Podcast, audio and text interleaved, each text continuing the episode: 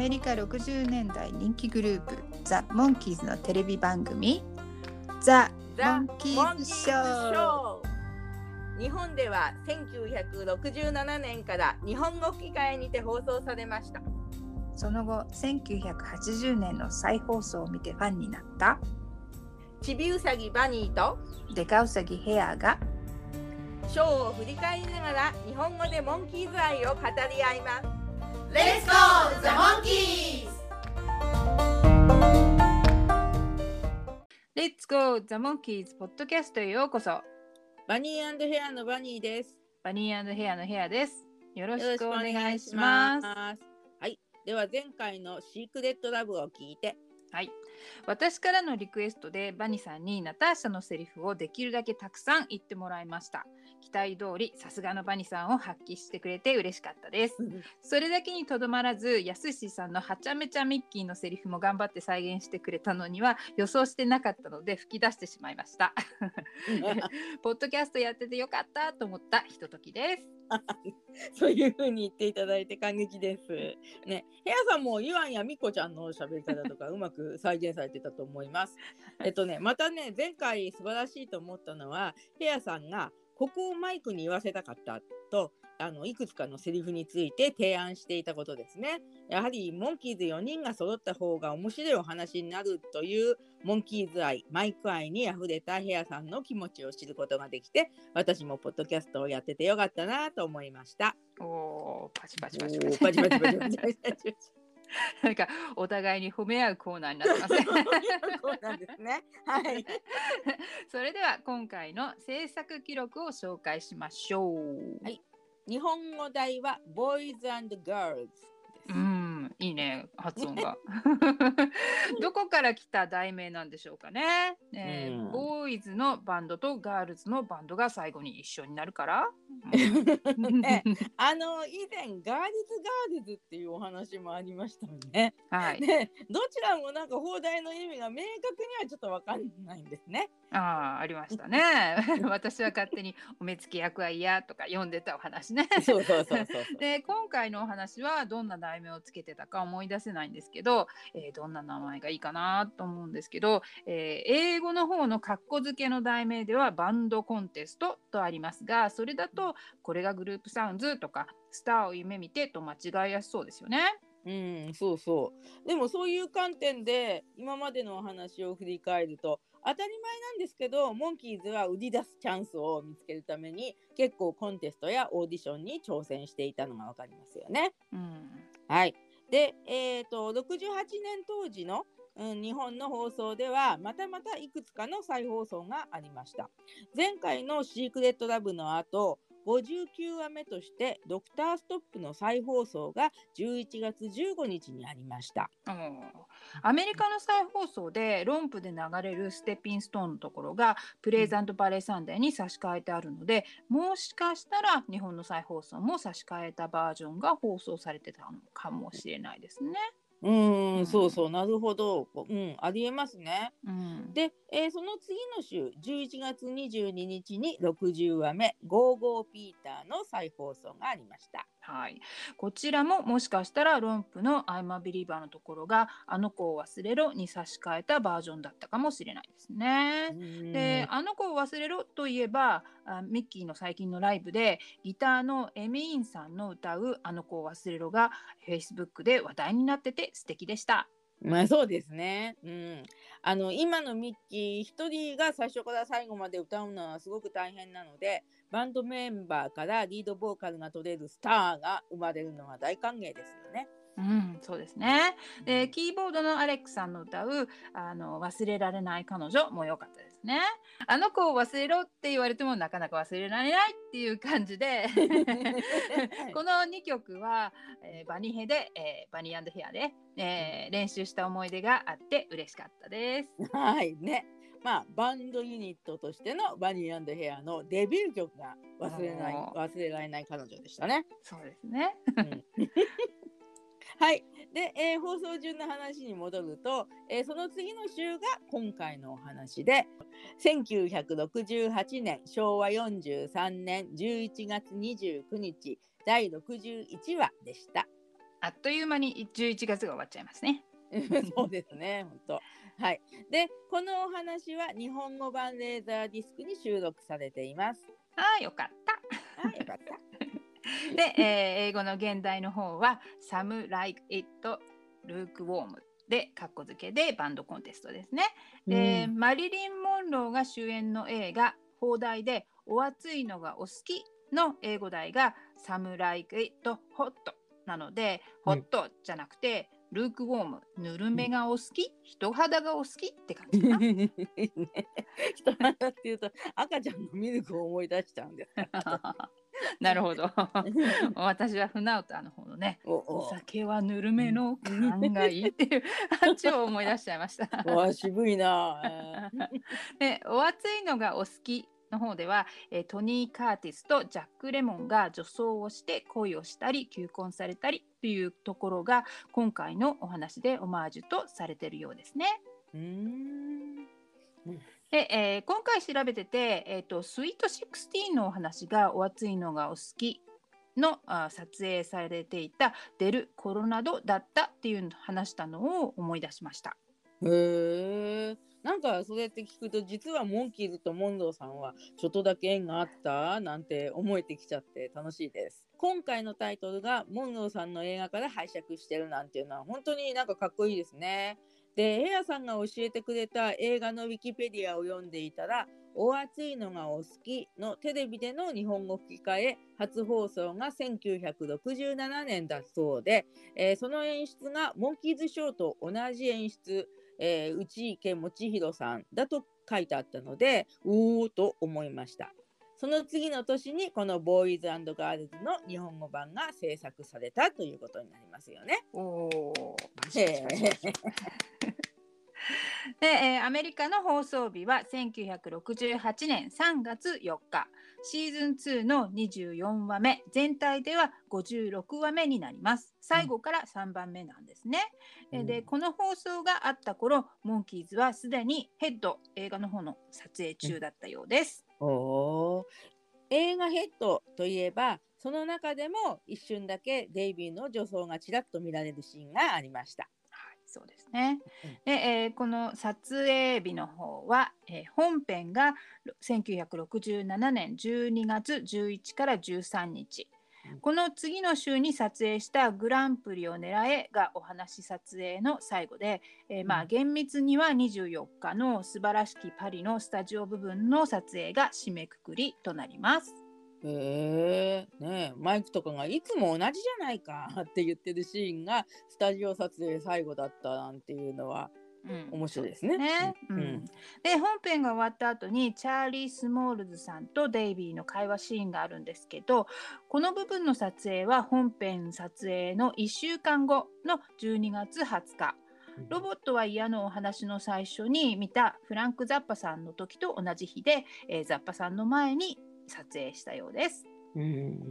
ね、ザッパさんとマイクの会話がチャーリー・スモールズさんとデイビーの会話のパロディだっていうこともロボットは嫌のお話の時に聞きました。はいでチャーリーさんとデイビーのシーンは私たちが見たリバイバルの再放送の時には確かカットされていたようで見たことがありませんでした。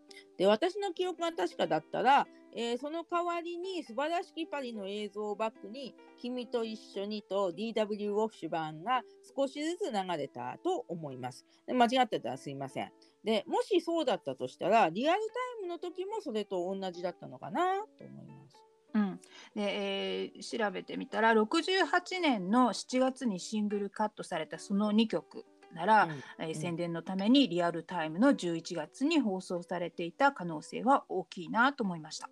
うん、そうだよね。うんで最近の日本の再放送では字幕入りでチャーリーさんとデイビーのシーンが放送されています。でレーザーディスク版も字幕入りで入っています。もしリアルタイムでも2人のシーンを放送していなかったらこのお話の英語版とか、えーレーザーディスク版とか最近の再放送を見ていない日本のファンはそのシーンがあったことすらわからないかもしれないですよね。うんなるほどね、そうですね。うんで、えーこの撮影が終わってからデイビーとリンダさんが結婚しました。で おめでとうございます。同じ年の10月31日に入籍してたと思ったんですけど、えーイギリス国籍だからか、えー徴兵制度のためなのかよく分かりませんが法的に認められていなかったらしくて12月15日にまた結婚をしたようです。おまあ、デイビーと2回も結婚できたリンダさんが羨ましいね。ですね。で、えー脚本を書いた方はジョエル・ケインさんとスタンリー・ゼット・チェリーさん。えーモンキーズショー脚本初登場のこのお二人なんですけど1959年から63年にアメリカで放送されていたテレビドラマ「ドビーの青春」に携わっていて、えーこの番組は日本でも1960年から62年に放送されていたようです。でスタンリーさんの方はディック・バンダイク賞やギリガン君 SOS などの多くの人気番組に携わっていたようですよ。ね、でアメリカではギリガン君は、えー、78ヶ月間ぐらい、えーモンキーズショーの裏番組だったようですけども今回のお話が制作される頃にはギリガン君は終了していました。なるほどね。うん、で演出をしているのは、えーおなじみジェームス・フローリーさん。もうこの時期のモンキーズをまとめられるのはフローリーさんしかいなかったのかね。ね、猛獣使いジェームズかな。でこのお話の挿入歌は「The Door into Summer」。ラスベガス万歳のお話の論譜でも聞きましたね。あと、シーハングスアウト。で、どちらもアルバムパック J、えーに入ってますね。で、うんシーハングスアウトの方は前回レインボールームバージョンを聞きましたが、今回はアルバムと同じで、えーブラスの音が入ってます。ああ、ちょっと違うんですね。う、うんん、聞き直してみようっと。はい。で、早送りの恋の終列車も挿入歌でね。そうですね。はい、入ってますね。す早送りとはいえ、よくはしょらずに全部流したなと思います。うん、そう言われればそうですよね。でうんメラニーさんが言ってたのはボビー・シャーマンさんはジャンディーンの曲を使ってたんだからここでも他の曲使ってもよかったのではって言ってたんですけど、うん私はモンキーズの曲は早送りは面白いと思いました。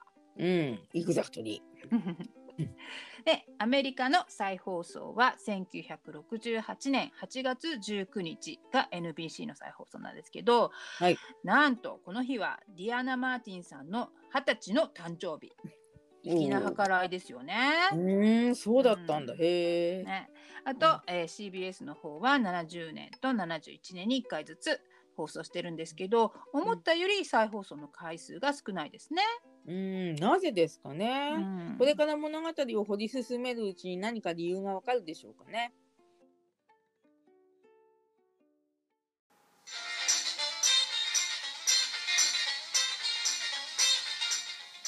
それではここからショーのお話に沿って語り合っていきましょう。私たちのポッドキャストのエピソード56。Boys and Girls。ここはどうやら KXIWTV という放送局の一室。ロッカトロンコンテスト、えー500ドルファーストプライズというは張り紙があります。うーん、ロッカソンコンテストの意味がよくわからないんですけど、でもとにかく最優秀賞の賞金は500ドルなんですね。うん、でネットで調べたらね、えーなんとかなんとかアスロンっていうのは何々マラソンっていう感じで、えー長時間連続して集中的に行う活動を表す語。ここならロックマラソン、ロックし続けるコンテストという感じでしょうかね。うーん、そういうことなんだ。はあ。で、えーこれがグループサウンズのお話の最初と同じ BGM が流れますね。うん、そうですね。うんフォーパンサーズの演奏曲だよね。ねえねえちゃんさってやつですね。ねえねえちゃんさん。で、えー馬みたいな口の男性が現れて、はいロックンロールコンテストでがっちり賞金を取ろう、これは日本語だけのセリフですね。えーそうですね、えー前回に続き張り紙に書いてあることをセリフで説明していますうん。で男が「さあコンテストにパン 参加するグループはこっちにサインして」って言うと あ楽器を持った男女の若者がわらわらと登録に来ます。はいでここでご本人という役を演じているジェラルド・ジョセフ・ブラバットさんはアメリカのディスクジョッキーでありラジオのオールデイズ・ミュージックを宣伝することに大きな影響を与えたパフォーマーとウィキペディアにありました。でね、えーテキサスの小鳥を守ろうとポッドキャストのインタビューで、えー台本ではミスター・アーノルドという役名があったようですが、えー、と撮影時間の手違いでスタジオ入り早々撮影になっちゃって、えー前もって渡されていた台本を読んではいたものの、うん慌ててほぼアドリブで自分の名前のまま演じてそれが OK になったとのことです。えー、実力のある DJ さんでアドリブにも自信があったんでしょうね。うんそれにしてもあの演技はアドリブが多かったのかって認識を新たにしました。どのセリフがアドリブってちょっと気になってきますね。そうですね。はいで、えーゼリーさんは残念なことに今年の1月20日に82歳で永眠されたそうですが、うんなんとその日はナショナルディスクジョッキーデーだったそうです。うわーすごい、うん根っからのディスクジョッキーだったんでしょうね。ね、ご冥福をお祈りいたしうん、ます。お願いいたします。はい。そしてそのジェリー・ブラバットさんの日本の声は井出亮太さんでした。最近のモンキーズショーではザッパさんの声を担当していました。えー、なんだかな？テケテケと同じ声なんですね。そうなんですよね。そう。で今回ね井出さんの声と本物のジェリーさんの声をちょっとなんとなく聞いてみたら少しなんか似てるような感じがしました。おでお話に戻って、えーっと列の最後尾にいるマイクがミッキーとデイビーに「賞金はどんなことしても欲しいよな。でもそれを気づかれないように知らん顔していこうよガツガツしていると思われると意地悪されるし僕たちの信用に関わるよ。もうそんなもんいるかって態度だよ」って「そんなもんいるか」のポーズをします。で えーデイビーが「あそうそうそんそんなものいらないよ。いらないいらない」そしたら今まで満足そうな顔をしてたミッキーが表変して「何言ってんだ欲しいさ」って言うんですけどでデイビーが「そりゃあ喉から手が出るくらい欲しいけどさ欲しいような素振りして見せちゃダメなんだよ」ってんでマイクが「そんなもんいるか?」っていう態度で行くだけですよとまたポーズを取ります。でミッキーはマイクとデイビーの説明にす少しは納得したんだけどやっぱりなんかピンとこないねってジェリーは、えーサインしていったグループに「はいどうもご苦労さんでした じゃあ頑張ってね」こりゃすごいコンテストになるぞでサインしていたグループの中におなじみスタンドインのリック・クラインさんデイビッド・パールさんとフィリスの弟のブルースさんの姿も見られます。おー皆さん500ドルが欲しかったんだね。ねね、そうで他のグループはちゃんとコンテストの応募要項を、えー読んでいるから男女混合グループなんだなと思いました。でモンキーズは誰も読んでなかったんだね。で後で出てくるウエストミンスターアベイはどうだったんだろう。最初からお金のために浅ましいっていうのはまあこれは後の方のデイビーのセリフなんですけれどもそういう浅ましい確信犯だったのかな。ねえきれいこちゃんばかりなんだから誰かあのボーイフレンドを引き連れることもできただろうにね。うん、そうそう、そう言われればそうですね。で、モンキーズもそうかもね。で、ピーターがバディリさんを誘おうとしたけど、彼女がウエストミンスターアベイの一人だったから誘えなかったのかな。ね。で、えーマイクはジェリーに、ロックンロールコンテストの係の人ですか？賞金が10万円の。うん、英語の方では500ドル1ドル360円計算だと、えー、18万円になります。おーね、えー日本語はキリのいい数字10万円にしたのかな？うん、で1968年当時大卒の初任給は3万600円だったそうで、えーそれを考えると日本人にとっては10万円でも結構な賞金だったと言えますね。うん、なるほどね。ううんん、で、えージェリーが「はいそうだよ」って言うとミッキーが厳しい顔でジェリーを指さしながら「そんなもんいるか! 」このミッキーいいな。ジェリーはキレてますけどね。でマイクが「細かいお金でもらえませんか？ギターケースに入るようにね100円とか1000円とかで」って言います。でマイクのセリフは全然「そんなものいるか!」じゃないですね。そうね。ジェリーが冗談じゃないよってミッキーがじゃあ小切手でってジェリーがなんだ君たちは？ミッキーがじゃあ10円とか50円玉でジェリーがバカなこと言うな話にならんのをミッキーがしつこく じゃあギフトチェックかなんかでって言うんですけどここでねミッキーの左人差し指にバンバンソコちゃんを見つけました。うんん、見つけました。バンソコちゃん。でここでタンマのマイクこの人僕たちが冷やかしに来たと思ってるんだよってジェリーを見ると冷やかしてきたと思っている表情をしてます。でマイクが、うん「まあこれを聞いてください。うふん」と指揮をします。Hello.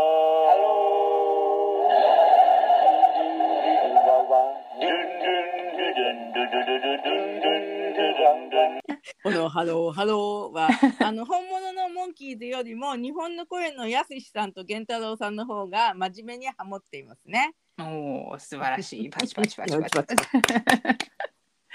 マイクが「皆さんこんばんは。お待ちかねのヒットパレードの時間です。今日もまた湖を見下ろすスカイホテルのクラブからお送りいたしましょう。お待たせいたしました。レッツゴーモンキーズ。ヒットパレード。モンキーズの優勝です。賞金ちょうだいでジェリーに手を出すんだけど いくらモンキーズでもコンテストなんだから演奏しなきゃダメでしょってそうそうそうそう。ね。それにマイクが結局賞金が欲しいことがバレバレじゃないですかね。でもあのマイクのアナウンスとデイビー・ミッキーのコーダスの終わるタイミングがぴったり合っててそこすごいなって思いました。でしかも以前も紹介したけど日本のセリフはマイクの声の長澤さんが長くザ・ヒットパレードの司会をしていたってことも取り入れていていいですね。ナイスナイスナイス。ナイスね、英語のセリフの方は「Don't call on me」のイントロの部分っぽいなと思って、えーサンシャインファクトリーさんにあのセリフがあったので比べてみました。でシカゴの高い建物から景色を見下ろしているという描写やえーどちらにもミュージカルクエスチョンという言葉があるところが似ていました。あー面白いですね、うんこのマイクのセリフと「Don't Call on Me」のイントロのセリフがよく似てるっていうのすごいな。うん、ね。でもしかしたら「Don't Call on Me」のイントロのセリフはあのミッキーが言ってるけどマイクが考えたのかもしれないですよね。うんねでちなみにイントロセリフの直前の男性2人の「えへへへ」って笑い声が入るんですけど それ昔から勝手にマイクとピーターだと信じ込んでいて まあそうだったら嬉しいっていう希望的観測もあるんですけどね。おーなるほどね、今度聞いてみますね。あ聞いてみてください。はい で、えージェリーが「賞金えー参加資格もないくせに女の子はどこにいる?」って言うとデイビーが「なんだ君女の子を探してたのかい?」って言うんですけど英語の方では「あんたコンテストマネージャーなのそれとも女の子を探す捜査官?」って聞いてます。なんだろう？よくわかんない。もしかしたら当時のデイビーは誰がデイビーの彼女かを見つけ出そうとするメディアにうんざりしてたのかな？ああ、ありえますね。うん。そう。で、ジェリーが規則をちゃんと読んでほしいね。男と女が混じったグループでなきゃダメなんだ。って言うと、マイクがバスとバリトンとって言うと、ジェリーが女の子。で、ミッキーがアルトとソプラノ？って言うんですね。ね、この英語のセリフはグリーンピースと人参って言ってるんですけど、えーよく付け合わせの野菜に使われるので仲がいい様子を表す時に使われます。ああ、なんかそれはね、映画のフォレストガンプで聞いたことがありました。うん、そうですね。はい、で、ジェリーがしつこく女の子って言うと、ミッキーがまだ民主党と共和党って言って、ジェリーが綺麗な女の子がいなきゃダメなの。君たちのグループにはいないじゃないか。俺は女の子が好きなの？って言って言ってしまいます。あちょっと似てる今。でマイクが「いや待ってくださいよそんなこと」って言ってミッキーが「4人のうち誰かが女の子になれってことさ」って言って映像が止まってデイビーは偶然か微妙な表情をしています。ね。でここでもうお気づきかと思いますが今回はピーターがオープニングシーンにいません。うん、珍しいですね。うんなんか疲れてたのかな。ね確かにね。うんでこのお話の前の週に撮影したお話がマケル・デイビーだったので演出と演技で疲れてたのかもね。ドゥルルルルてててててててで、えー涙のヒットソングのフレッド・アステアのステップの BGM で、えー愉快でしょうラスベガス万歳のお話でもテーマ明けの曲だった BGM が流れます。はいおなじみの曲ですね。うん二人では歌えちゃうんだもんね。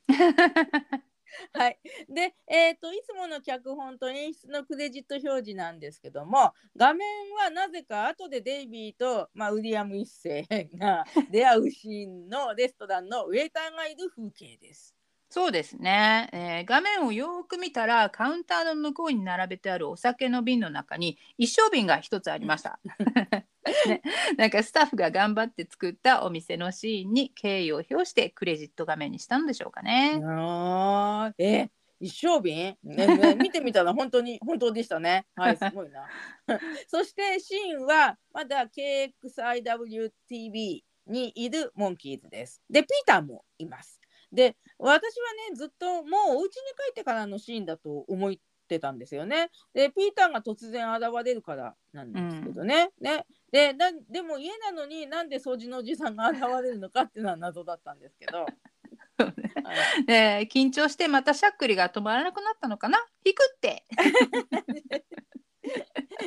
でミッキーが「ともかく誰がなるか決めないとな。これまでのことを考えて決めようよ」って言うと女装シーンのクリップが流れて「えーゴーゴーピーターのときめきピーター」の BGM に乗って流れ、あクリップが流れます。うん。でピーターはアルバイトにアタックのデイビーのお母さん役。ミッキーはガールズガールズのお目付け役のバルタン夫人。でうん。マイクはおとぎ話のグエン王女。でデイビーもおとぎ話の赤ずきんちゃんの映像です。はい。で、これまでのことを考えてっていうから、全員の頭にこの映像が映ってるのかなってずっと面白く思っていました。うん翻訳さんお手柄ですね。うん、で英語の方では自由意志で、えー自主的に基づいてとか任意ベースでという意味のボランティアベースで決めようと言いつつ多数決になってしまうというオチのようです。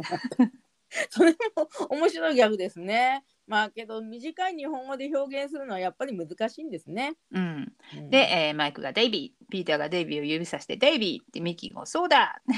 うんうんうん でデイビーが後ずさりしながら冗談じゃないよ。僕がなったって誰も女の子なんて思ってくれないさ。絶対にお断りだね。って後ずさっていくと清掃用具の部屋に入ってドタバタドタバタって。またとみときめきの BGM に乗って出てきたらモップの長い毛の部分がデイビーの頭にかかっててまるでロン毛の女の子のように見えました。でそこに清掃員が現れてデイビーに「やあ姉ちゃんわしと付き合ってくんねえか」かデイビーカメラを見ます。でこの清掃員の役の方はビル・マッキーニーさんという方で、えー1972年の映画「脱出」で山の中の男を演じたほか7つのクリント・イーストウッドの映画に出演しました。うんでロサンゼルスのパサデナ演劇学校っていうところ行ったそうなんですけどそこの卒業生には岩松真子さんっていう方とか、えダスティン・ホフマンさんがいたようです。でモンキーズショーはマッキーニンさんのテレビ初出演らしいですよ。記念すべき初出演がこのシーン。ね、で、えー日本の声は及川秀夫さんなのかな、うん後で出てくるウェイターの声も担当されていると思います。うんでも今ヘアさんの説明に出てきた、えー岩松真子さんっていう日系アメリカ人の、えー俳優さんの存在は全く知りませんでした。えー清掃員役の俳優さんじゃなくてそっちに食いつくって言われそうですけども、えー日米両方で活躍された俳優さんだったんですね。ハリウッドのウォーク・オブ・フェイムにもお名前が刻まれているなんて素晴らしいですうね。ん、素晴らしいですねね、うんモンキーズ全盛期にハリウッドで活躍されていたようでなんかそれだけで嬉しくなりました。うん、はい。えーそして、オチのジングルで場面転換して、モンキーズはお家に帰ってきました。で、えーデイビーの頭が出るくらいのね、日本的な、えー金屏風というか、ついたてというか、の向こうにデイビーがいます。まあ、ちょっとね、ちらちら、どうももうワンピースは着ていそうな感じに見えます。ね、なんでこんな屏風がモンキーズのお家にあるんですかねう。ん本当に本当。よく見ると割と立派な屏風ですよね。うんうん。ね。えーデイビーがね無理言わないでよ。僕が女になれるわけないだろうって言うんだけどミッキーが女なんてボロに骨に髪の毛がありゃいいんだよと3つとも思ってます。でこのねボロに骨に髪の毛っていうのは、ライラドヤード・キップリングという詩人の書いた詩の中の一文にあったようですけれどもそのフレーズを引用した1917年の映画も検索したら出てきましたどちらもとっても古いです。うーんそんなところから取ってきたセリフなんですね。うん、はい。で、デイビーの屏風に向かってマイク、ピーター、ミッキーの順に立っています。で、マイクが正面を向きながら肩の上に手のひらを上にして出して後ろに催促します。はい、ボドって言うと、えーピーターがマイクと同じように後ろに手を出します。ボド。で、ボドを持っているミッキーがピーターの手に渡します。はい、ボドって言って、で、ピーターがボドをマイクに渡します。で、その時もボドって言って、えーマイクは受け取って、ボドって言って、デイビーにヒューンと投げます。で、デイビーつまらなそうに受け取ります。で、同じように、えー後ろに向かって、骨と催促して、骨、骨、骨、骨って言って、で、マイクがデイビーに骨を渡します。で、デイビーは受け取り、えーカメラを見て、あーって言うんだけど、えー英語ではおなじみのおですね。はい、えーで、えーマイク、今度は髪の毛を催促します。で、また髪の毛、髪の毛、髪の毛、髪の毛、髪の毛って言って、えーマイクがデイビーに渡します。で、デイビー髪の毛を受け取って嫌そうに屏風の下に潜りました。で、マイクがまだピーターに手を向けているので、ピーターとマイクは握手をしてボキボキボキと音がします。で、マイクはピーターの手を無理やりほどきます。で、えーデイビーは屏風の陰からワンピース姿にカツラ、まあ、さっきの髪の毛をかぶってボドを首に巻いて骨を持って出てきました。でピアノの BGM がなるんですけどで、えーマイクはデイビーを見てちょっとバカにしたように一人でハハハハハって笑ってますがねデイビーはどう？どんな感じ？って言います。うん でね、えーデイビーは女装したのは、あまあ、さっき見たおとぎ話のほかに、えーお化け退治とかゴーゴーピーターでどちらもおばあちゃんのえー女装をしてますね。で、うんアルバイトにアタックではミッキーのお母さんの女装をしてます。マイクやミッキーのようにお話の主要なキャラとして女装したのは今回が初めてなんですね。しかしデイビーがかぶっているブラウンのカツラはさっき渡された髪の毛とはちょっと違いそうですね。うん、そうそう、私もそう思いました。渡してたのはもっとパーマがかかってるようなカツラでしたよね。うん、で、えーミッキーが骨がボロと毛をつけた感じって言うとデイビーが 真顔でカメラを見てます。でマイクがボロが毛つけてんだよ。骨はどうしたんだいって聞くと、えーデイビーがなんだかしっくりこないね。らしくも見えないよ。と骨を胸元に当ててますけど 第一女の仕草も何も知らないしさって言うとピーターがすでに後ろ手に持っていた本を見せながら「そんなの簡単だよ。女になり方三協定っていう虎の巻持ってるから」って言うんですけどピーターなんでそんな本持ってんの？そうそうねえ。でピーターは女装に一番抵抗を持ってるとどこかで聞きましたし、ね、でもこの本の厚さだと「怖いよ怖いよ」でドラキュラ伯爵のことが書いてあったのと同じ本かなとも思われます。でお話の最後に特殊効果でね宙に浮いてたやつですね。ねうんで、えー場面転換があって、えーピーターは螺旋階段で本をその本を読みます。第一協定女性は小股で優雅に歩かなければならない。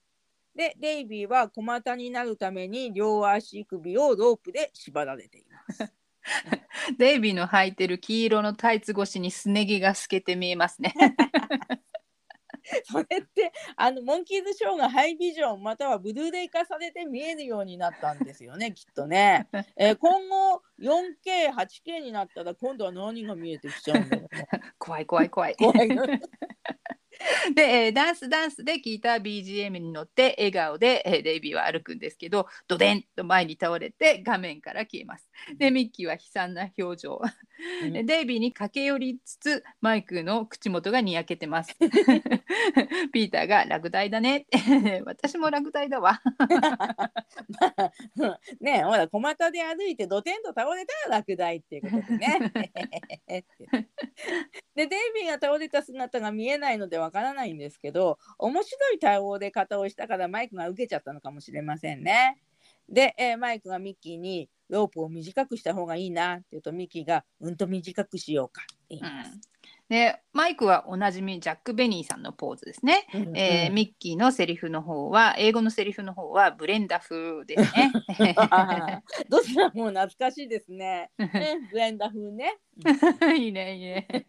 でピーターが第二協定女性が北から南へ歩くときヒップは東と西に揺れなければならない両側に鈴をつければこのテクニックをマスターするのに役立つうん。うまいうまい。でモンキーズハウスには鈴がないので代わりにフライパンをぶら下げているデイビーが映ります。この家にこんなにたくさんのフライパンがあったのかと思いますね。でそして足首をさらにきつく縛られているのが映ります。ロープをうんと短くされちゃったんですね。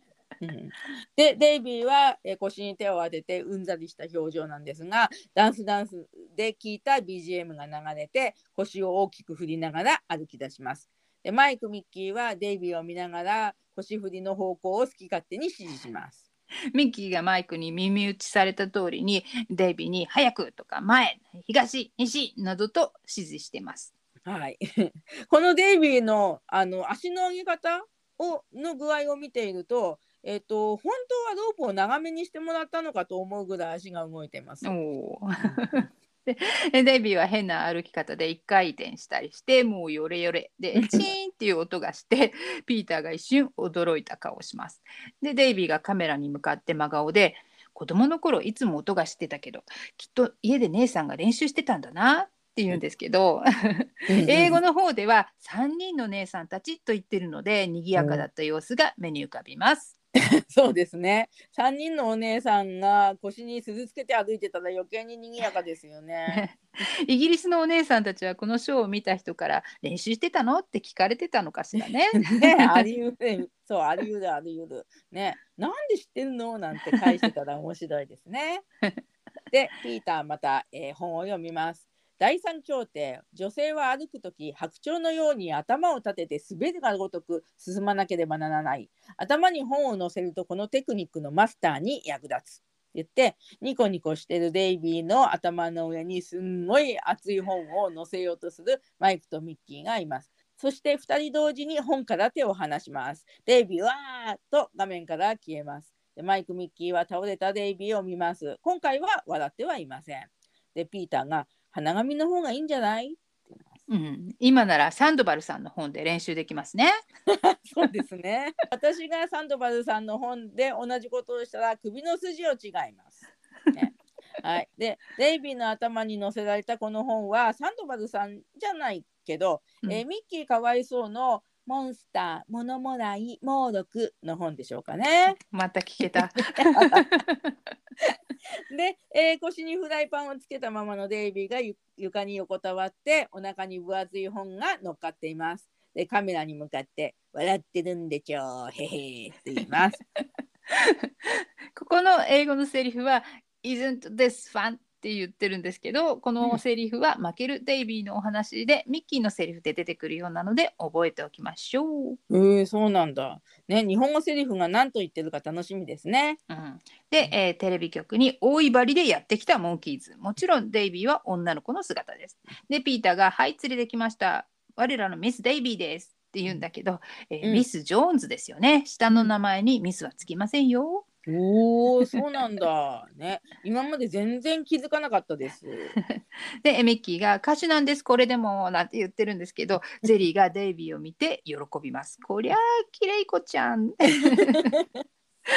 ピーターが「僕たちザ・モンキーズです」でデイビーが怒った表情で手を振り払おうとしたりしてます。で最初に受付に来た時のハモリを再現しようとしてえミッキーが「ハロー」マイクが「ハロー」ピーターも「ハロー」って言った後にえデイビーは後ろを向いて逃げようとしながら「グッバイ」。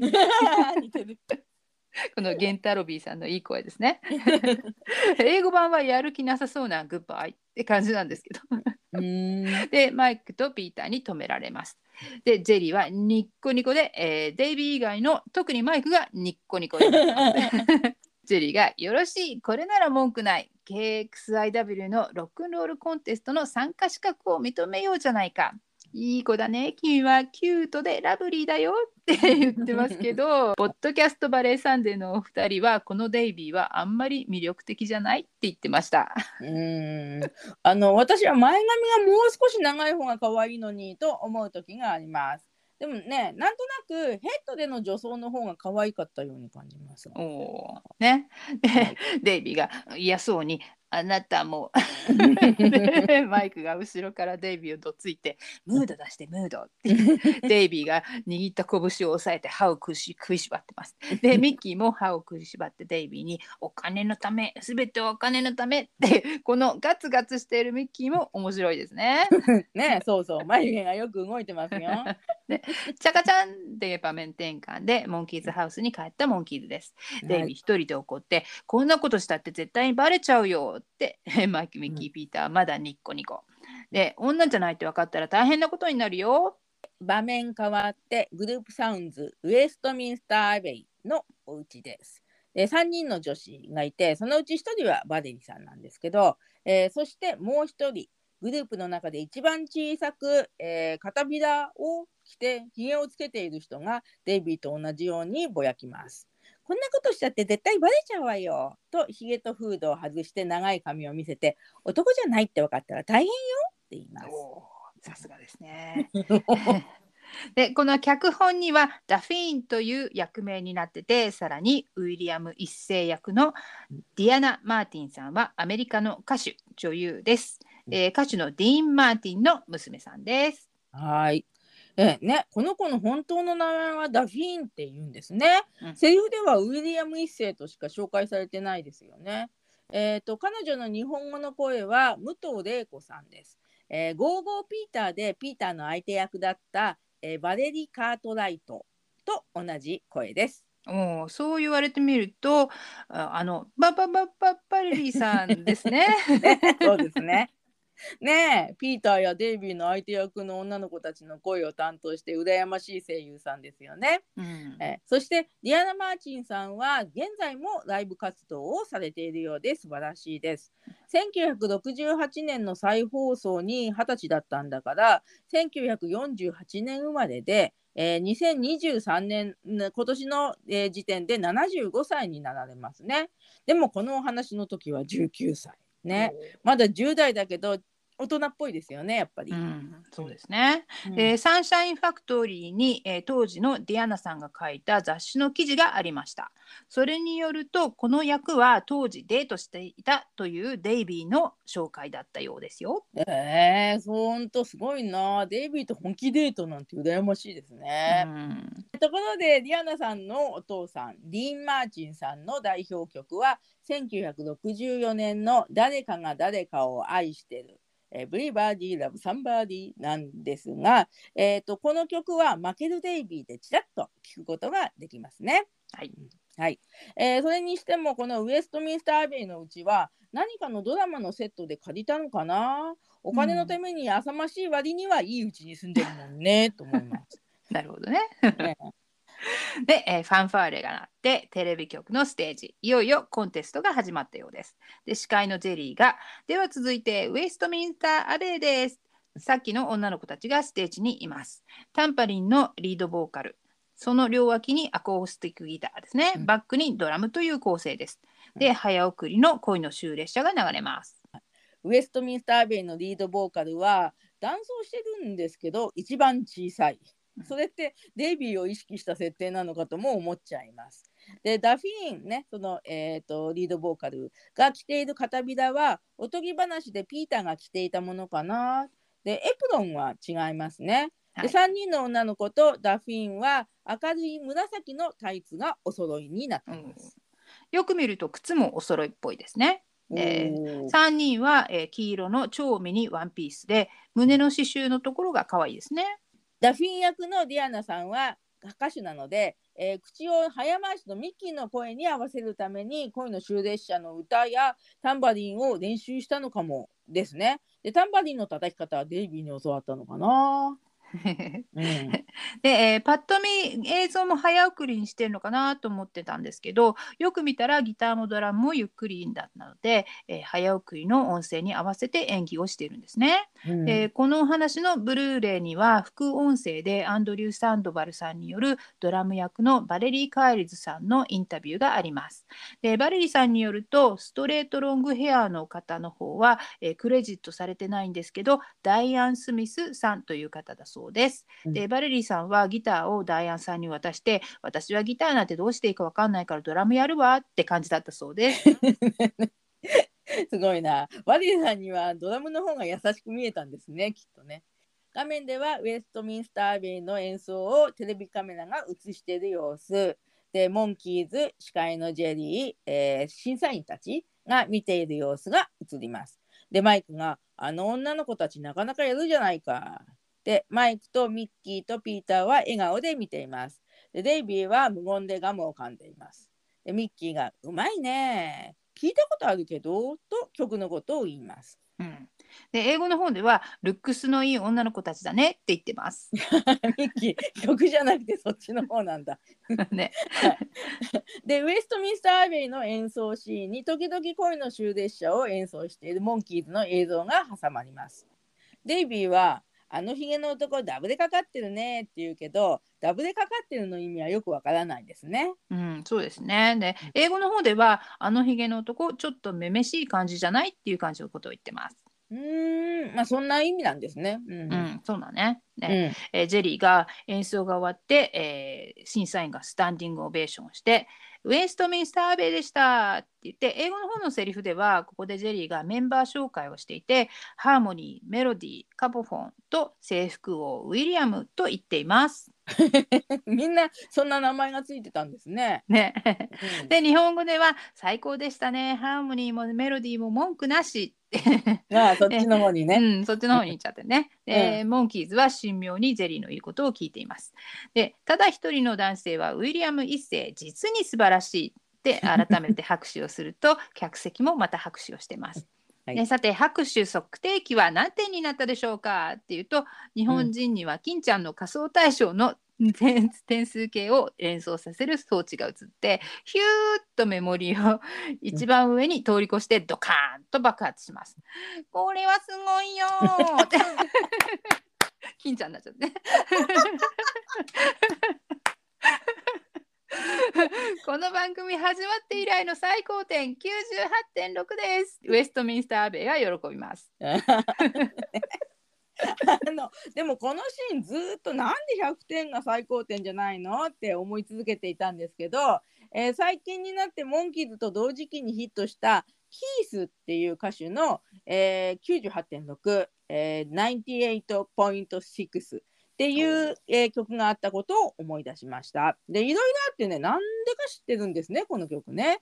でまたそのアメリカとかで使われている歌詞ろ歌詞ですね。歌詞98.6度は、えー日本の摂氏に直すと37.0で、えー、と人間のほぼ平熱なんだそうです。だから温度計のようなまああの金ちゃんの仮想対象にも見えるんですけど 温度計みたいな形のなんか点数表示なのかな。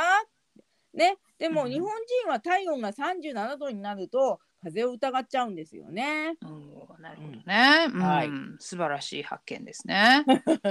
先ほどから言っている女の子たちのバンドの名前ウェストミンスター・アベイっていうのはウェストミンスター寺院のことでイングランドの国教会の教会。先日チャールズ国王の戴冠式が行われたのがこの寺院です。でうん。このお話を語る時に偶然にもウェストミンスター・アベイという言葉を何度も耳にしたので嬉しくなりました。おーね、ヘアさんはニュージーランドに住んでるからウェストミンスターアベイっていう言葉がバンバン聞こえてくるんですね。なんかすごい偶然ですね。うんうんえーっとウィリアム一世の方はね、えーイングランドを征服してノルマン朝を開いて現在のイギリス国室の開祖となったそうでウェストミンスター寺院で戴冠式を行った始まりだったようです。うーん、めめしくない強い王様だったんですね。うんそうですね。若干形勢が悪くなった表情のモンキーズが映ってえデイビーが「まあ適当なところだね」と強がって見せます。うんでジェリーが「さて次は本日の最後を飾って登場するこれまた素晴らしいグループ男3人女1人のザ・モンキーズさあさあどうぞ拍手で迎えて」ってすでにステージの袖にいるモンキーズ。でデイビーが「やだ」と回り右するが止められます。で「ヘイヘイモンキーズ」のファンファーレで、えーモンキーズがステージに出てきます。でマイクはデイビーを猫のように首根っこを掴んで連れてきます。で ゼリーは素敵なグループですことにこの女性は素敵ですと言ってデイビーを上から下まで舐めるように見てから 舞台から励ます。はいでミッキーが覚悟しろよ、えー逃げようとするデイビーが遮るピーターにぶつかってデーンと音がします。で袖、ね、舞台袖から見ているジェリーはデイビーに釘付けで魅力のグループだあの子はすごいって言ってます。でここで、えー、ザ・ドア・イントゥ・サマーが流れるんですけどマイクが弾いているモンキーズのロゴが入った赤のグレッチ6123はミッキーかわいそうのお話でも弾いてたんですけどあとうん2話に出てくるようなので覚えておきましょはい、覚えておきます。モンキーズロゴが入ってるギターを弾いてるなんてマイクかわいいなと思いました。で、デイビーはタンバリンを叩きながらもたびたび逃げようとするんですが、他のメンバーに阻止されます。ジェリーが照れちゃって可愛いことって言います。で、えーデイビーが逃げようとするので、ミッキーは満足にドラムも叩けません。で、ミッキーがあまりドラムを叩かずに済んでいるのを見て、バレリーさんはギターよりもドラムを選択したのかなと思っちゃいます。で、マイクがデイビーの腕に左手を回し、がっちり固定して、マイクが楽しそうです。で、このお話は女装のデイビーを相手にしてるマイクが結構楽しそうですよね。う。うん、ピーターほどはっきりしてないんだけどマイクもデイビーラブだったんでしょうね。うん。はい。ね、今回はマイクのデイビーラブがよくわかるお話だと思いました。ジェディがマイクとデイビーを見たのか、この手で抱きしめたいな って言うんですけども、まあ、この人ももちろん、ね、デイビーラブの設定なんですけどそれこういうことを口に出すとちょっと気持ちが悪いんですよね。で、えー顔を見合わせて少し形勢が悪くなりそうなウェストミンスターアベの人たちです。で、えーデイビーの首を固定している上にデイビーの足を思いっきり踏むマイク。で、デイビーが痛がって体をかがめたら、まんまとマイクの首ロックが外れました。で、ピーターの足の間を通って出ていこうとするんですが、えーミッキーに捕まります。で、何度かの攻防の後、デイビーがステージの袖へ消えます。で、ミッキーが追っかけます。で、ジェディが、ダメダメ、早く連れ戻せ。って。でデイビーはミッキーに抱っこされて再登場します。このシーンでマイクのボーカルの As a Trade in for a name upon the door かな、うん。の後のコーラスをデイビーが歌ってるんですよね。うん。で以前から漠然とここのコーラスはなんて歌ってるんだろうなって思ってたんですけど今回デイビーが歌っているというかまあ口を動かしているというかそれを見て、えっと、非常に気になりだしました。うん、バニさんにそう言われて私もすごく気になってきました。うん。で、えー歌詞付きの動画とか歌詞のサイトをいろいろ見てきたけどありませんね。うん、そうそう、うん。載ってないんですよ。うん、うん。でこの歌詞自体が私何言ってるのかよくわかんないんですけど意味がつながるのかわかんないんですけどデイビーの口を見てるとうん「as we か「until closing all the way」って言ってるように見えます。おーい。いいですね。で、えーいろいろ調べてたらね、えーウィキペディアにこの歌のインスピレーションとなった小説っていうのが出てきてびっくりしました。で、SF 小説の「夏への扉」っていうのがなんですけどアメリカの SF 作家ロバート・ A・ ハインラインという人が、えー1956年に発表した小説だそうです。特に、にこの小説は日本で人気が高くて映画舞台楽曲などに影響を与えているようですよ。えー、そうなん、全然知らなかったです。うんうん知らなかったね。ね、はい。そして画面ではミッキーが大きなストップの標識をデイビーに見せつけています。うん、でデイビーの腕をマイクが腕に絡ませて、うんえーデイビーがまたそれを抜けてまた逃げようとするとミッキーに長い棒で止められます。なんかこのシーンねアニメのラムジーちゃんに出てくるおじさん犬の棒を思い出しました。そうなんだ。ラムジーちゃんはオープニングテーマしか思い出せないんですけどね。確認しますね。はい、デイビーが床に叩きつけたタンバリンが跳ねてマイクの足に当たって痛がります、えー商売道具のタンバリンのちっちゃいシンバルの部分がいくつか取れてしまうんですけどねでジェリーが「ダーリンしっかりやってよ」って言ってて、えーウェストミンスター・アベイは笑ってますでデイビーはピーターに「あれ?」と上を向かせてその隙に逃げるんですけどミッキーに捕まってまた帰ってきたデイビーがまたタンバリンを思いっきり床に叩きつけたのでタンバリンが真っ二つに割れてしまいます。うん。この映像何回も見てたらうんウェストミンスター・アベイの演奏シーンでウィリアム一世が叩いてたタンバリンは黒いテープで修理してあるのを 見つけました。だ。うん、なんで黒いのがついてるのかなと思ったんだけどね。ジェリーはデイビーに見とれて「なんて可愛いんだろう俺を狂わせるバカみたいに」僕行かれたとかってもう完全に言ってます。はい。で ウェストミンスター・アベイは今度は笑わずに顔を見合わせてます。曲が終わった後に、えー英語のセリフでピーターが「カーテシー」って言ってて、えーなんだろうこれカーテシーってと思って検索してみたら17世紀以降女性のみが行う、えー礼法として発達した西洋文化的挨拶またはお辞儀の一種だそうです。うん。確かにピーターが行った後ミス・ジョーンズが足をクロスしてお辞儀をしてますよね。本当だ。ね、マイクと一緒にお辞儀してステージからはけますねこのシーンは日本語のセリフはなくて英語はそのままもごもごとしか私には聞こえないんですけどそういうふうに言ってるだけだったんですけどそういうことだったんですね。うん。でピーターらしい教養のありそうな言葉勉強になりますね。うん、さっきの教本にあったのかね。もしかしたら幻の第四協定だったのかなで、ジェリーが、ただいまのはモンキーズの素晴らしい歌と演奏でした。結果はどうでしょう？拍手測定器の点数は？で、またヒューとカーンとメモリが最高までいって爆発します。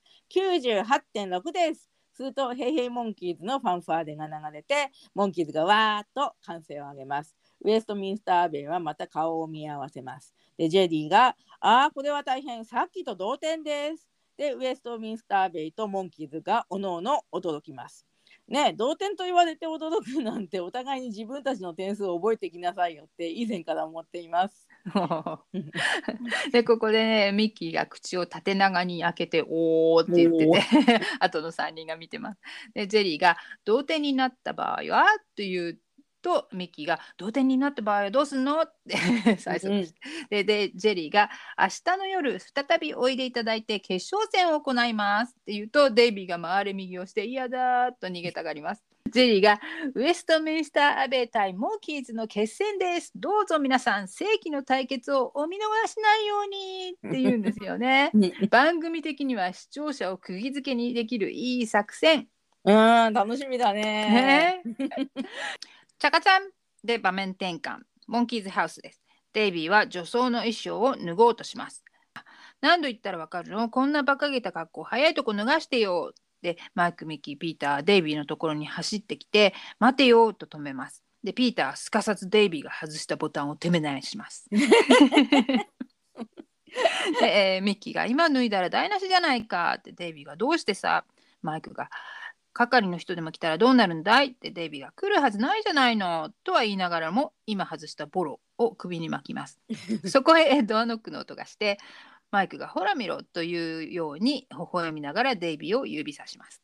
ドアの向こうからジェリーの声で「デイビー僕だよプロデューサーのブラバ花を持ってきたの」ここの英語のセリフはジェリーが実際 DJ のお仕事で言っているニックネーム的なビッグボス with a big hot sauce ジェリーブラバーとと自分の自己紹介をしています。えー丁寧な自己紹介ですね。またはデイビーや視聴者に向けての自己アピールかな。ね、これだけ現実の自分を強調したらジェリーさんが本当にこういう人だと勘違いされなかったのかなとちょっと気になります。まあもしかしたらそういう気遣いもあって再放送の回数が少なかったかもですね。うん、そうですね。ねジェリーがモンキーズハウスのドアの外で綺麗な花がしおれちゃうじゃないのさ早くったらって言うんですけど あの私の友人の M ちゃんはこのジェリーの言い方のモノマネがすごい得意でした私はできないんだけど。マイクに出ていかないと変に思われるぞって言われてデイビーが地声で「あの今行くわあ今行くわよ」ドアの前で振り向いて「ねえ君たちどうすんのさ」って言うとマイクが「隠れよう」ね、ミキが賛成でピーターは両手で目を隠して究極の頭隠して尻隠さずの状態なので ミッキーが注意します。ね、いつもの急ぐ時の BGM で椅子の陰に隠れます。でデイビーはカツラを整えて、えー、ドアを開けるとジェリーが花束を持って飛び込んできて「デイビーちゃん僕フラフラなの I love you すごい花持ってきたよほら」でジェリーさんは司会の時以外もよく動く人なんですね。で でミッキーがそれを見て「彼かわいいじゃないか」本当に本当。でマイクが「おい静かに」はい。で、マイク、ミッキー、ピーターは隠れてるつもりなんでしょうが、体が思いっきり椅子からはみ出てますね。ね、まあジェリーにはデイビーちゃんしか目に入ってないから大丈夫なのね。一目見た時からもう参っちゃったのってデイビーが花束を受け取って「まあブラバさんご親切に」ジェリーはデイビーの方ににじり寄って「ブラバなんて呼ばないでよジェリーと言って君のジェリーよ」ってデイビーは作り笑いをしながら後ろに下がって「まあジェリー 」ジェリーは、ね、とってもいいことあるのと迫ってくるので螺旋階段のところまで来ちゃった2人ですね。はい、でジェリーが螺旋階段の隙間から顔を出して「君にだけ教えてあげる。誰にも言っちゃダメよ。付き合ってくれるなら明日勝たせてあげる」って言うんですけど、はい、今ならセクハラ大問題ですよね。そう その上に八百長ですよね、うん、そんなことしなくてもモンキーズが優勝するのにさ、うん、このシーン見てて思ったんですけどジェリーさんってデイビーと同じくらいの身長ですね。ね本当だ。ね人間と顔がビッグだからか 体が大きく見えます。で、えー、ジェリーさんのインタビュー音源を聞いてたらこの撮影の時デイビーは気軽に話をしてくれて知ってる有名人の話などで盛り上がって4人の中で一番いい印象を持ったと話していました。うん気さくなデイビーの逸はいいですね、うん、またストーリーのせいとはいえジェリーさんに迫られて上っていう流れなのでちょっとジェリーさんに気を使うこともあったのかな デイビーが。でデイビーが「ああまあ本当?」って言ってでマイクが椅子の陰で「決まりだぞ」ミッキーが「彼いい人だな」って言うんですけど、えー、っと英語のセリフはさっきの「可愛いじゃないか」とほぼ同じなんですね。そうですねでピーターねでピーターはかわいそうにって言うんですけど、え日本語のこのセリフはジェリーに同情してるのかな？でさっきは目だけを隠して体も隠れたつもりになるくらいとぼけていたのにこのセリフは妙に冷静で面白いです。で、えー、ジェリーはデイビーに迫りながら今まで何万人と女の子を見て見てきたけど君みたいな子初めてよ。どうして君ってそんなに僕の心に激しく訴えるの？君って普通の女の子じゃない。もうたまんないの僕。マイクが普通の女の子じゃないって当たり前だよな。ここありがちな冗談だけど笑いますね。うん、でデイビーが「悪いけどちょっと考えさせて」って言うとジェリーが「考える?」と意外な回答だったので一瞬フリーズします。デイビーも一瞬真顔になって固まります。そしてジェリーは明日まで待ってあげる。でも明日からは僕の好きにしちゃうわよ。じゃあね。とデイビーの右手を持ってチュッチュッチュ あのこの僕の好きにしちゃうわよが一段と気持ちが悪いんですけど。でミキーマイクピーターがウェーと ね、これも思わず笑います。この上はデイビーの身になっての上でしょうかね。そうですね。で ジェリーが「明日までよ首を長くして待ってる」って霧になっちゃうのね。でドアを開けて出ていきます。「愛しのダーリン」と言ってでここでパープルフラワーギャングの出囃子が鳴って。ジェリーの頭の中お花畑なんですね。ね。このお話の中で一番面白くなってきたぞっていうシーンな気がします。はい、デイビーが閉まったドアにパンチする仕草で ミッキーマイクピーターの方に振り向いてうわー でミッキーが「モテるな」って。ピーターは彼と付き合えば目をつぶってたって勝てるよマイクは、キスしてやりゃテレビ局を商品でくれるんじゃないかな。デイビーが「それ以上僕をからかったらハンドバッグでぶつわよ」って言うんだけど、うん。このセリフの英語の本を聞いてみてください。イギリスのアクセントがすっごい可愛いです、ああそうなんだ。イギリスのアクセントなんだ。へえ、うん。ハンドバッグでブツって聞いて欧米の女性にとってハンドバッグが武器の一種だったのかなと思いました。えっとアルバイトにアタックでもスカートを剥がされたおばさんが専務はハンドバッグでバシバシぶってましたよね。本当だね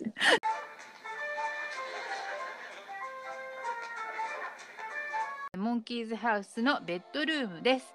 でデイビーが女装姿で寝転がってます。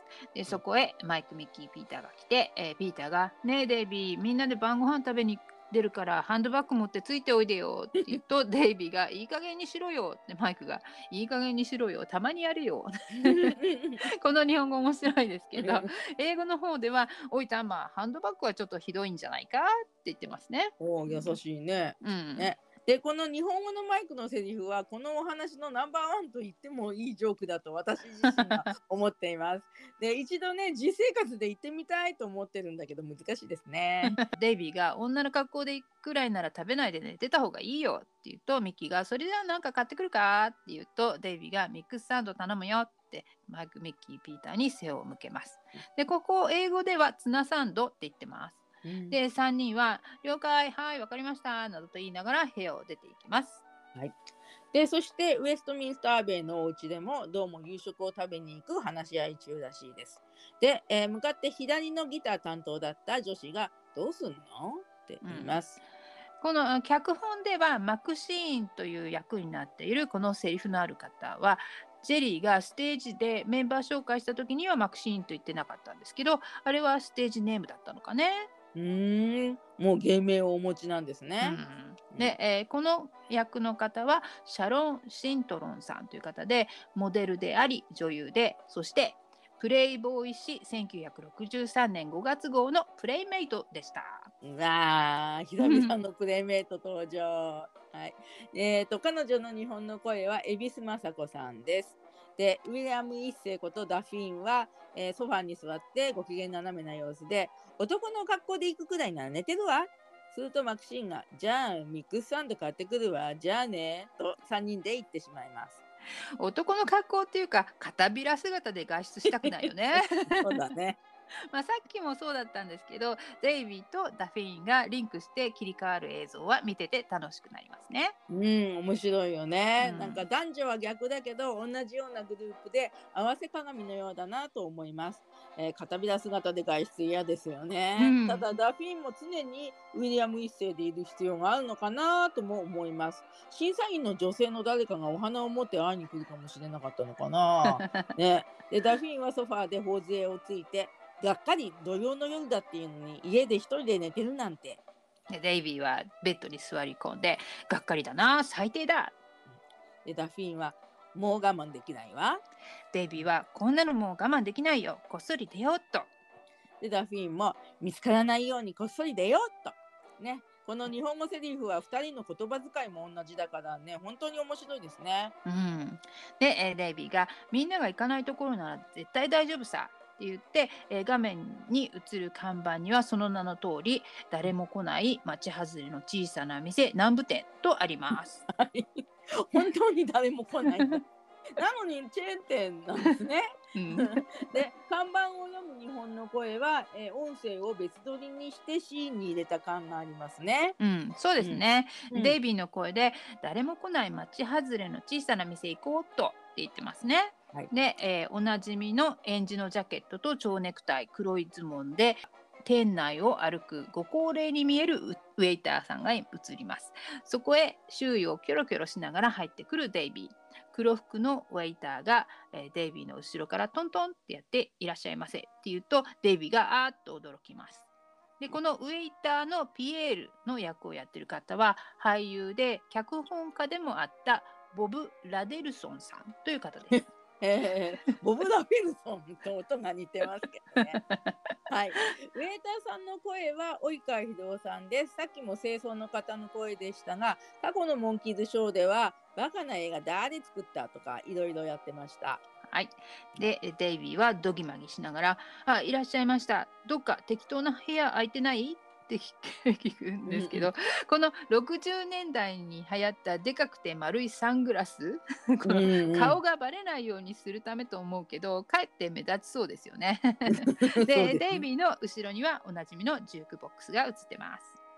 ね、なんかあの実は周囲の人に見つけてもらいたい芸能人がかけそうなサングラスに見えますね、えーちょっと形は違うけど丸くて大きいサングラスっていうと私はフィンガー5のあきらくんを思い出します。おー懐かしいね。ウェイターのピエールが私も今探しておりまして礼金の安いところがあればぜひ教えていただきたいですね。都心に近くて。これ面白いですけどね。英語のセリフの方はよく理解できないんですけどうちのブースは特別隠れてるので3人の優秀なウェイターが先週個室ブースを探しているうちにいなくなっちゃってっていう。これってホラー？きつい冗談というかなんというか、うん。はい面白いですね。ね。はい。でデイビーはウェイターピエールについていったらビーズののれんに隠れたテーブルに案内され鼻歌を歌いながらコートを脱ぎ席に着こうとします、えーでも同じテーブルにやはり丸いサングラスをかけた女性が伏目がちに座っていました。デイビーは「あとそれに気づいて「すいません」と謝りながらも席に着きます。女性実はウィリアム一世ことダフィーンなんですけども丸でかサングラスをゆっくりと外してデイビーを見ます。でデイビーもサングラスを外して女性を見ます。あー綺麗。ときめきの BGM とピヨピヨピヨ。お互いに目がキラキラキラです。はい、目デイビーの目と女の子の目に星が光るのはお化け退治の話スイート16とブロークンハートとこのお話。思ったより少ないんですね。へえ全部で4話しかなかったんですね。なんだかそんなに回数がないのに印象深いせいかもっと何度もあったように感じることっていろいろあるんですね、うん、うん。あとそれから、えー1997年の「Hey Hey We Are the Monkeys」でも星が出ていました。あそれは知らなかったですよく見直してみます、はい、でダフィンはデイビーを見つめて「あなたハンサムね」でデイビーはテーブルの上でダフィンの手を握りますそこへ黒服ピエールが慌ててやってきます。どうも失礼いたしました。こちらにはもうお見えになっていましてって言ってデイビーを見るとお目目がキラキラして。あのー、ってダフィーンを見てもお目目がキラキラして こうゆっくりって呆れた感じで半笑いしながら去ります誰も来ないっていう名前の店でもおお客が入ってて優秀なウェイターがいなくなっちゃってピエールとさっき映ってたご高齢のウェイターだけで回してるからミスったのかな。怖い。ね、あのおじいさんと二人で回してたらきついね。もう人件費をあの削っているのかな。そういう意味ではどこの飲食店も今大変ですね。ねでダフィンが嬉しい素敵な人がどこかにいるはずだと思っていたらやっと現れたわ夢みたいって言うんですね。でもダフィンはまだ推定19歳でねやっと現れたっていう年でもないですね。ねでデイビーはもう絶対に話さないよって言います。そこへ想像しいお笑い3人組が店に入ってきます。マイクが「ここはいいや!」ってのれんビーズがおでこに当たっていたそうです。ね、ピーターが「おマイク!」って英語で英語の。え英語のピーターはね痛そうなマイクを気遣ってるんですかうね。ん、で、えーミッキーは「ここでなんかお腹に詰めて」言ってマイクは英語のセリフで「ここで売ってるスパゲティよりももっと食べるぞ」なんて言ってます。面白いけど変な冗談ですね。ね日本でそういう冗談言ったらウケるかな？わかんない。ででデイビーは想像しい声の方を見て でピーターが「デイビーのミックスサンドを忘れちゃダメだぜ頼まれてんだから」ってやっぱりデイビーラブなピーターですね。うんそういつもデイビーを気遣ってるんですね。あまあでもさっきはマイクの頭を気遣ってたんですけどね。うんでデイビーは慌ててダフィーンに帰らないとでダフィーンが「どうしたの？急に慌てて」とデイビーは「何でもないよただなんとなく帰りたくて」とデイビーはコートとバッグを持って慌てて去ります。で何かがポロッと落ちます。ねえさっきもう絶対話さないって言ってたのになんとなく帰りたくなっちゃうんですね。でダフィンが落ちたものを持って「忘れ物よブーツかかとの細い」と言いつつ、えーその細いかかとを見て「はあ?」っていう、えー表情をします。でポッドキャストバレーサンデーのお二人もデイビーはなぜ女装用の衣装を持ち歩いていたんだろうって言ってました。そうもしジェディと会ったら素早く着替えようと思っていたのかなでも変な考え方ですよね。で早送りの BGM が流れてで、えーメラニーさんがデイビーはどうやって他の3人より先にお店にいて先に家に戻ることができたんだろうって言ってます。うんまあそうですよね。ねまあここがデイビーにとって常々行こうと思っていたお店なのでふらふら街をうろつきながら歩いてる3人よりもまっすぐに来れたかな？で帰る時はピエールに頼んで裏口から出してもらったとかこじつけています。まあいろいろ考えてたらね、うんえー グランプリを狙えのお話でデイビーは車より速く走れるって言ってたのを思い出しました。であのお話はアメリカではこのお話の3話前に放送しています。うん じゃあデイビーは本気を出して走ったんですね。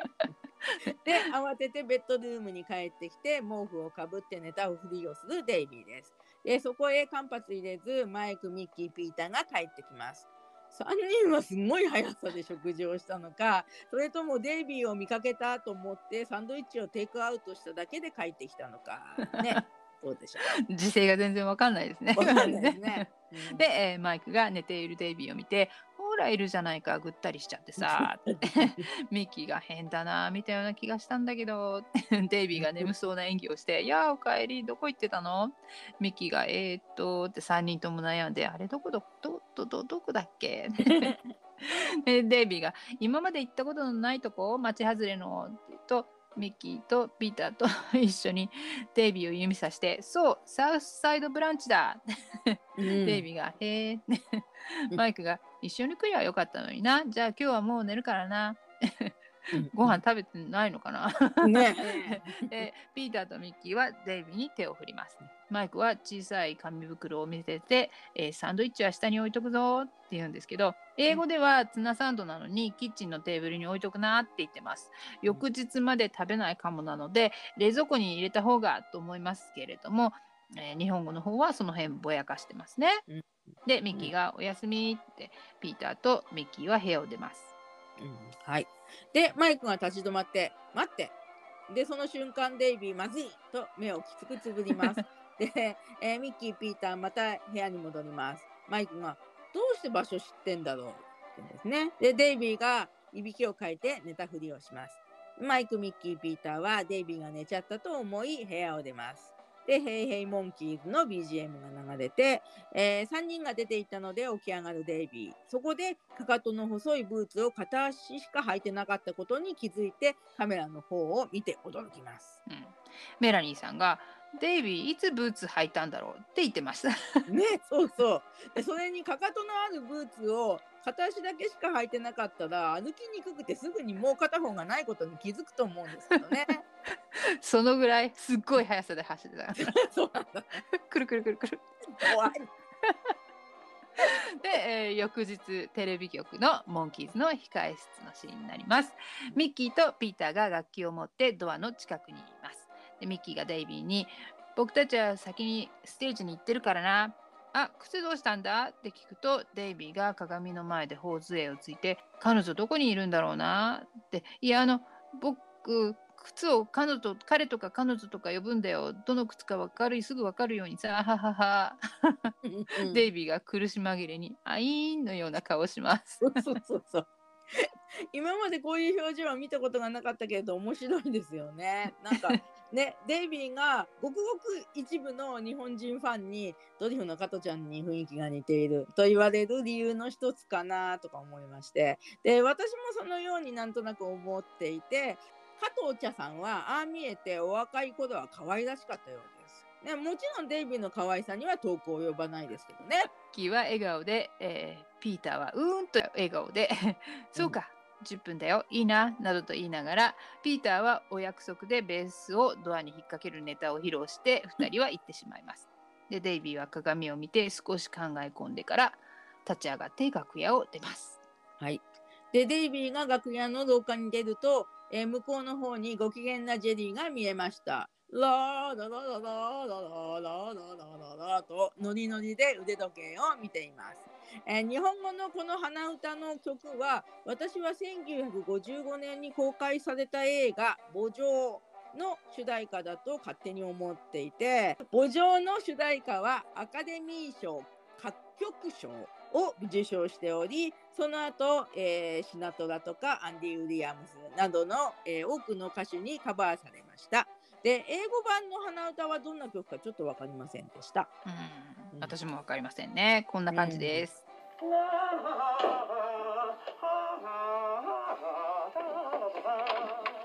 デイビーは慌てて自分の楽屋には戻らず、えー隣の楽屋に入りました。で今の今までねデイビーはなんで自分の楽屋には戻らないって思ってたんですけど自分の楽屋にいるとジェリーが入ってきてまた迫られたら嫌だもんね。デイビー一瞬でよく判断しましたねと思います。素晴らしい。で、えーそこはウェストミンスターアベイの楽屋でした。で廊下の様子を知ろうとドアにへばりつくデイビーの肩に女性の手がトントン。でデイビーは驚いて振り向いたら昨日一目惚れしたダフィーンがいました。あ君じゃない。ねえ僕覚えてる？でダフィンは「ええモンキーズのメンバーでしょ?デイビーが「そうだよでも」とかつらを触って突如裏声になって「あごめんなさい突然お邪魔しちゃってまた後で失礼しました」ドアに向き直り出ていこうとします。はい、でダフィンが「待ってどこかで見たような気がするわその顔」と言いながら足元も見ます。デイビーが「いいえ私っておじいちゃまにそっくりなの。おじいちゃまの写真付き合い札や掲示板に貼ってあるから」でドアの方を見ます。でダフィンが「靴片方しか履いてないわね デイビーまたダフィーの方を見て「暗いところで着替えたから忘れちゃったのはっはそうそうそうそしてまたドリフのような顔ギャグをします。でダフィンが後ろを振り向いて「あなたの靴これと同じね」と,、えー、と昨日デイビーが忘れていったかかとの細いブーツを手に取ります。デイビーは観念してカツラを取ります。あなたダフィンはデイビーと分かります。うんまたデイビーに会えることを期待してブーツを持ってたのかな？ね、昨夜のあの素敵な男がなんで女物のブーツを持ってたかって考えると気になって気になってつい持ってきてしまったのかな？うん、ね。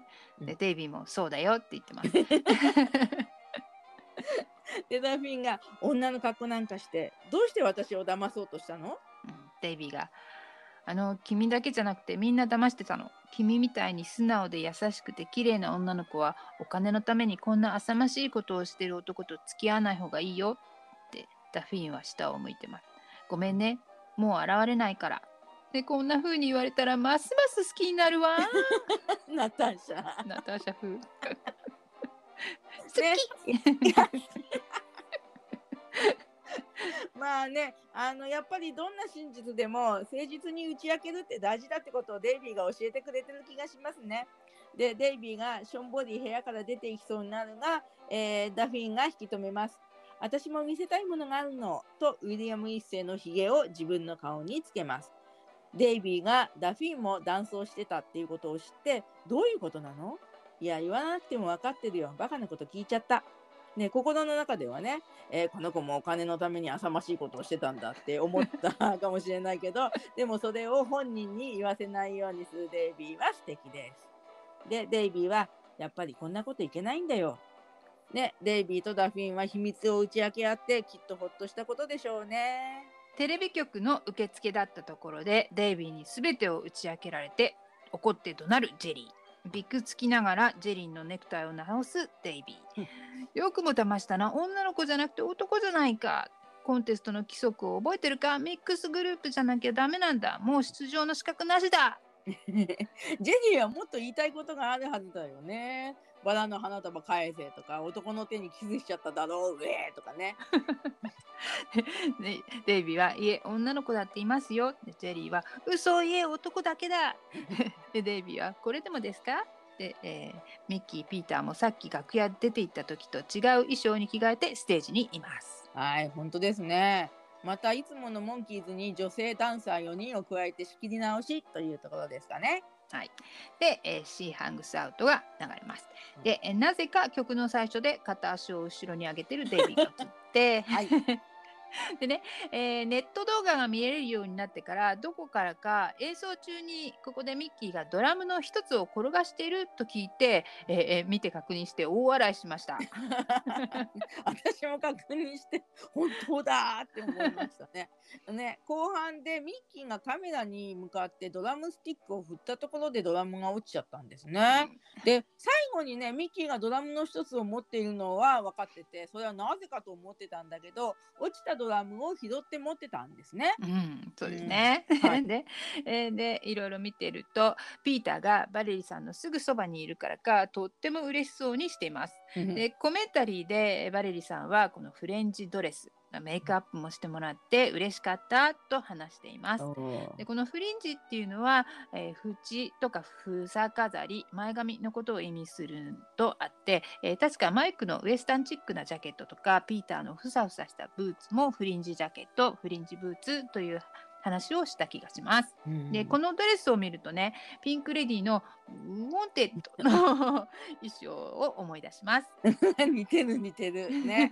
あの黒い衣装はみーちゃんでしたっけね。うんけいちゃんは白い衣装を着てたね。はいで、えーフリンジの話はテキサスのお話でしたのかなと思いました。で、マイクがね、変顔しまくるんですよね。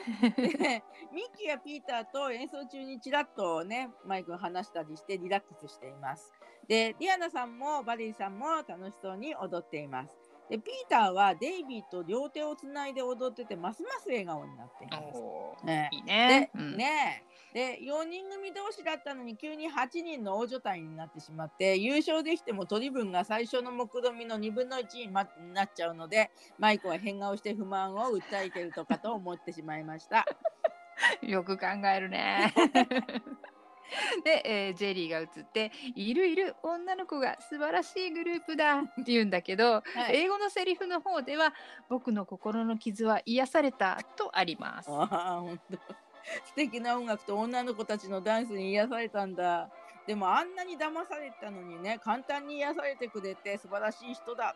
ねえーうん曲の途中では派手な振りでノリノリなゴーゴー踊ってますしね。うんええそういえば本編とは関係ないんですけどこの曲は「えー、バレない」「えー、バレない」っていう空耳チックな部分もありましたね。初めて知りました。エブリナイトのところですね。面白いですね。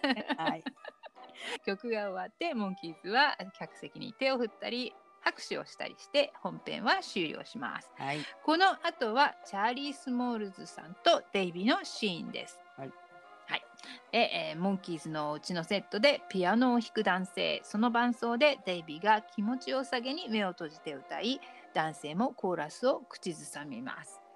でデイビーが「チャーリーチャーリー」と曲を止めて、えー視聴者に紹介します。ニューヨークの友達チャーリー・スモールズ。一緒に曲を作ってて今のは1曲目だと言います。うん。このチャーリー・スモールズさんはデイビーの2歳年上なんですね。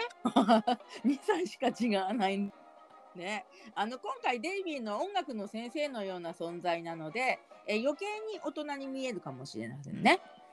で、えーこの方は、えー1974年開幕。その後ブロードウェイや映画にもなったミュージカル「ザ・ウィズ」の作詞作曲をしてトニー賞などを受賞したことで有名だそうです。でデイビーがニューヨークでミュージカル「オリバー」に出演した頃に知り合ったのかな。うんねえーモンキーズではアルバム「プレゼント」のレコーディングの頃録音された曲の中に「オープニングナイト」というチャーリーさんの曲がありました同じ日の1969年6月27日に録音した曲の中には「If I Knew」フレンチソング「How Can I Tell You」という3曲があったようです。偶然かもしれないけどスローバラードばかり録音した日だったんですかね。うん、そうですね。で、映像の方に戻ると、そのチャーリーにデイビーが質問をしています。総理について語り合います。でチャーリーが白人のソウルは1泊目と3泊目に。モータウンの場合は2泊目と4泊目にアクセントがあると説明します。さらにブラジル音楽には1泊目と2泊目のソウルになると説明してデイビーがシェイカーを振りブラジルソウルのリズムを刻みます。でチャーリーがピアノを弾いて先ほどの曲を歌います。デイビーが習ったことをおさらいするように話してえー、最後はチャーリーがピアノの伴奏をやめてデイビーのシェーカーに合わせてうんパッとリズムをとってフェイドアウトします。うん、ね、うん、パ、うん、うん、パですね。はい。パうんうん。パパ。このダールネームドラブ直訳すると、ラブという名の女の子って言うんですけど、えー勝手に私が 放題をつけて「愛しの愛ちゃん」って いいじゃない。いいんじゃないでアルバム「小鳥と蜂とモンキーズ」の広報作品だったようです。でもインスタントリプレイにある恋の思い出「The Girl I Left Behind Me」とメドレーになる予定もあったんだとか。へえ、面白い企画ですね。うんね、モンキーズとしてレコーディングされたものを聞いてみたかったですね。Exactly。またあのリアルタイム当時にこのシーンがカットされていたとしたらせっかくのデイビーの歌声だったのにと今更ながらですがとても残念に思います。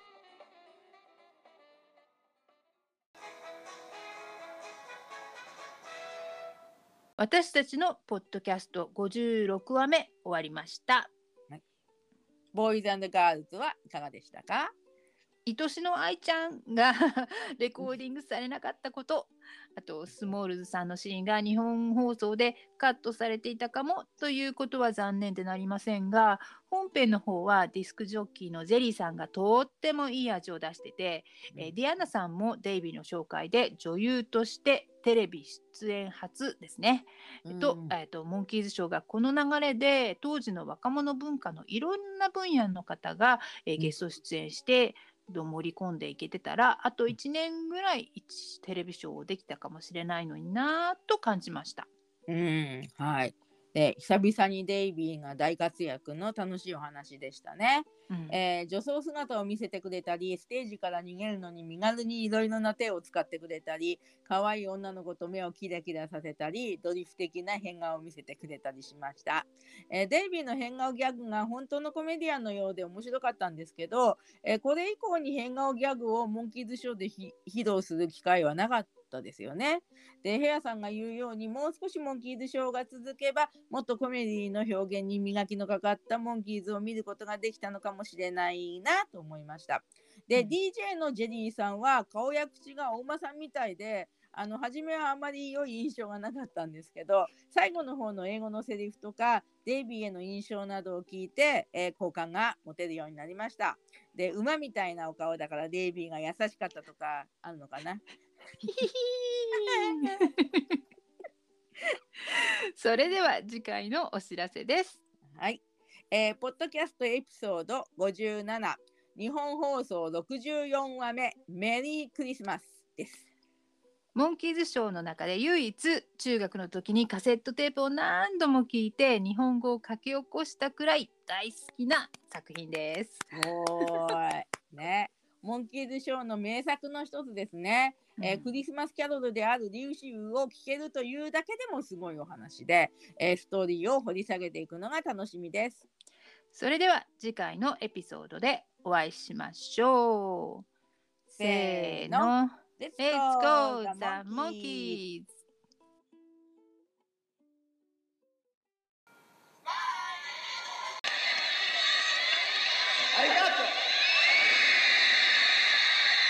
ンキーズってどうしたらかっこいいの？どうもありがとうございます。さようなら。